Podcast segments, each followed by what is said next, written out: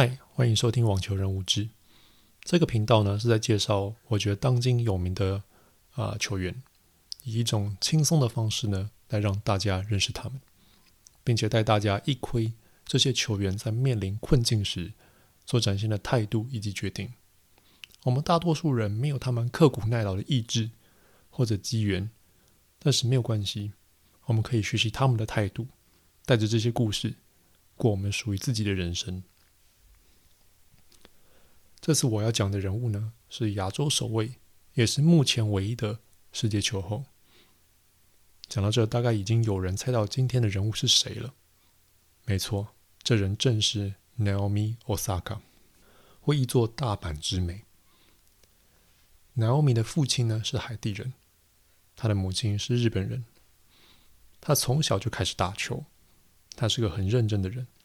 他在小时候呢，就已经列好了他想要完成的目标，其中一个就是成为第一个日本人夺下大满贯冠军。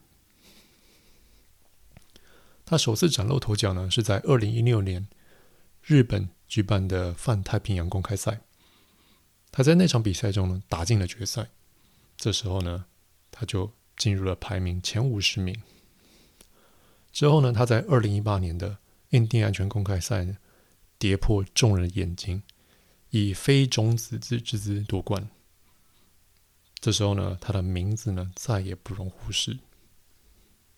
但这些都不是大家记住他的原因。时间呢要再往后拉到二零一八年最后一个大满贯美网公开赛，他在这呢完成了他儿时的梦想。我当时呢有看他打四强以及冠军赛的直播。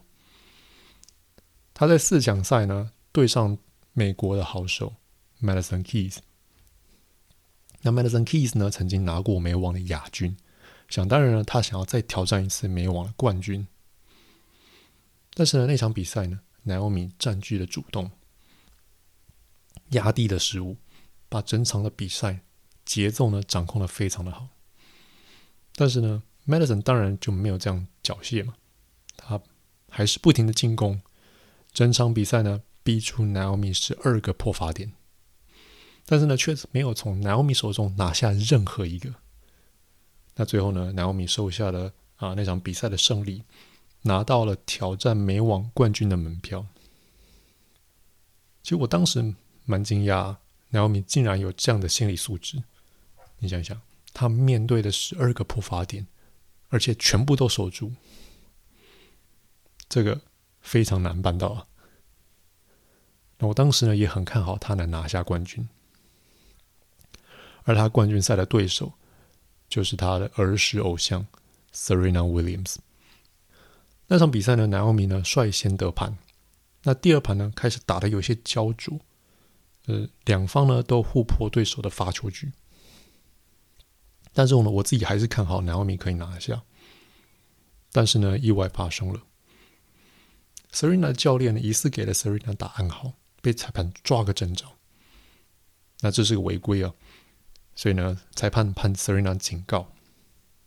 那 Serena 当然不服啊，他是谁啊？他是 Serena 哎，他哪需要裁判给他打暗号？但是呢，Serena 还是调整心态呢，继续比赛。然而呢，接下来有一次的失误呢，让 Serena 呢理智断线，他重重的把他的拍子呢摔到地上去。那摔拍呢，在比赛中呢又是个违规，而第二次的违规会被判罚分。那 Serena 更不爽了。那一局结束之后，休息的时候，Serena 在场边呢碎碎念裁判呢是个小偷。那这好巧不巧，被裁判听到了。那辱骂裁判当然也是个违规。那第三次的违规呢，会被判罚局。那这下观众受不了了，他大家都开始鼓噪，一面倒的呢支持 Serena。但就算如此，Naomi 呢还是稳稳的拿下了比赛的冠军。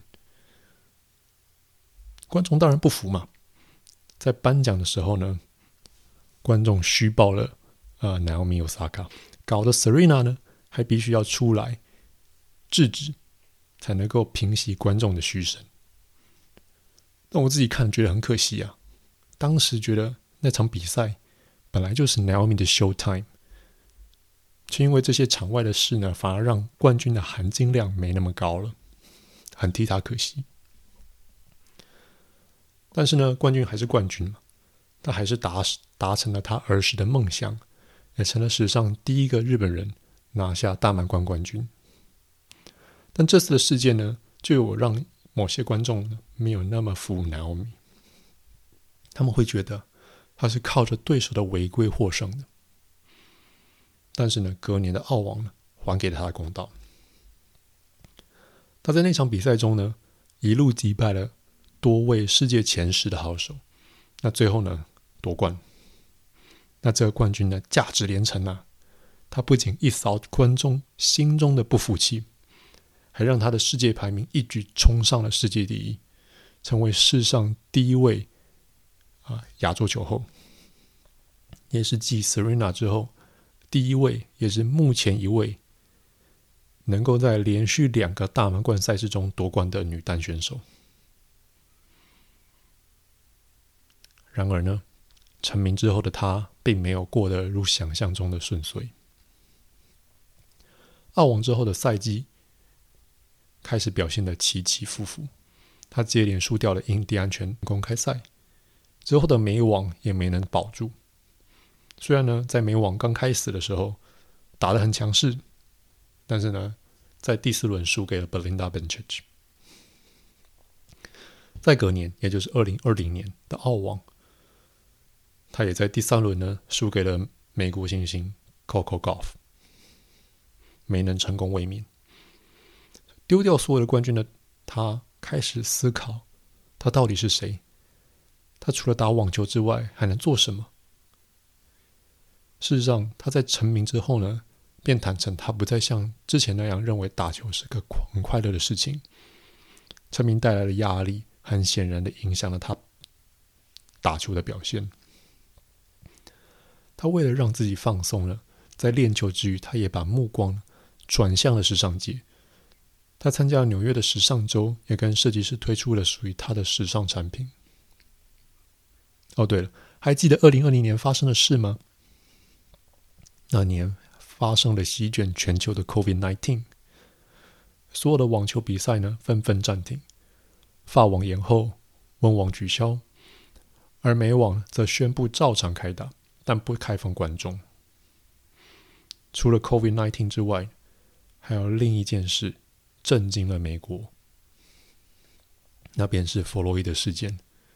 那如果观众忘记了弗洛伊德事件的话，我们在这边帮大家快速补充一下。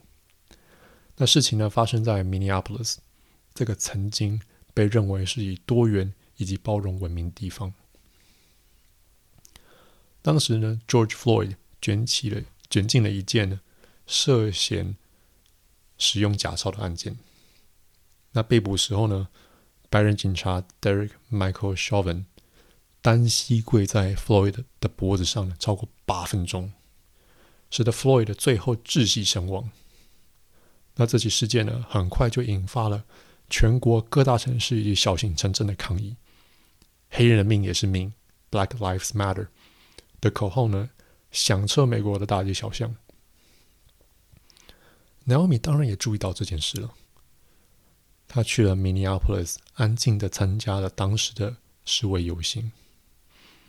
当时呢，每一个美国的重要体育赛事呢，都回应了这起事件。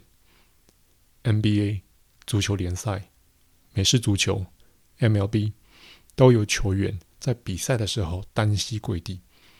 希望能够唤起大众更多的注意。然而呢，却有一项运动非常的安静，那就是网球界。没有一个球员对这件事发表声明。Naomi 呢，在当时做了一个非常大胆的决定。他在辛辛那提公开赛的时候呢，啊，辛辛那提公开赛也是啊美网的前哨战。他在那场的四强赛呢的开打前宣告不打比赛，除非主办方愿意停赛一天，来回应当时另一起警察开枪射击黑人的案件。不仅如此呢，他在参加美网前准备了七个口罩，每场比每一场比赛呢会戴其中一个口罩出场，呃，每一个口罩呢都有印一个名字，而那些人都是最近被杀害的美非裔美国人。那如果他成功的打进决赛呢，他就只能阐释完他所有的口罩，而他也办到了。Naomi 在决赛的对手呢是白俄罗斯的前球后 Victoria Azarenka。那这两个人呢，在当时的战绩高的吓人，两个人在决赛中碰头呢，势必会带来一场好比赛。Naomi 在那场比赛中呢，完成了一项艰巨的任务，输一赢二逆转夺冠。那这在美网女单决赛呢，非常的少见，但她办到了，而且呢，夺回了属于她曾经的荣耀。隔年呢，也就是二零二一年的澳网，Naomi 在四强再一次碰到老对手 Serena Williams。那这回呢，Naomi 再度的胜出。那这次的胜利呢，再一次的揭示众人，我不需要靠对手犯规来获胜，我可以靠实力来赢取胜利。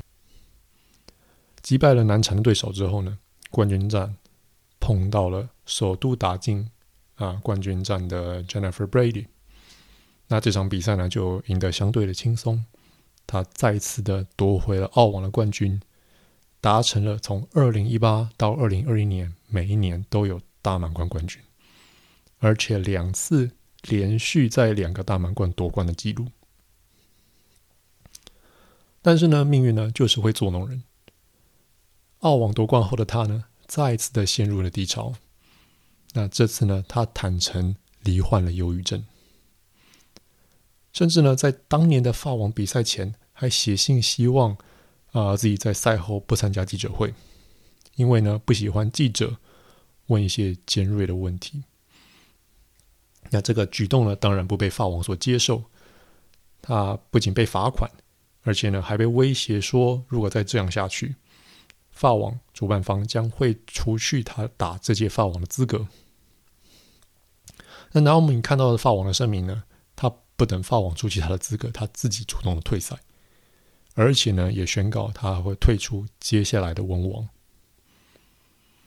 那之后的他呢，就很少出来打比赛了，但不代表他没有竞争力哦。他在二零二二年的迈阿密公开赛还打进了决赛，那最后才能输给当时如日中天的伊嘎双特。那最近呢，她怀孕了。那恭喜他即将迈入人生的下一个阶段。他之后的付出会不会再缔造纪录呢？我们拭目以待。Naomi 在登顶之后呢，陷入低潮，透过探索自己，逐步找到自己的定位，透过网球这个平台向大众宣传重要的议题。我们也很常在梦想达成的当下会问自己，所以。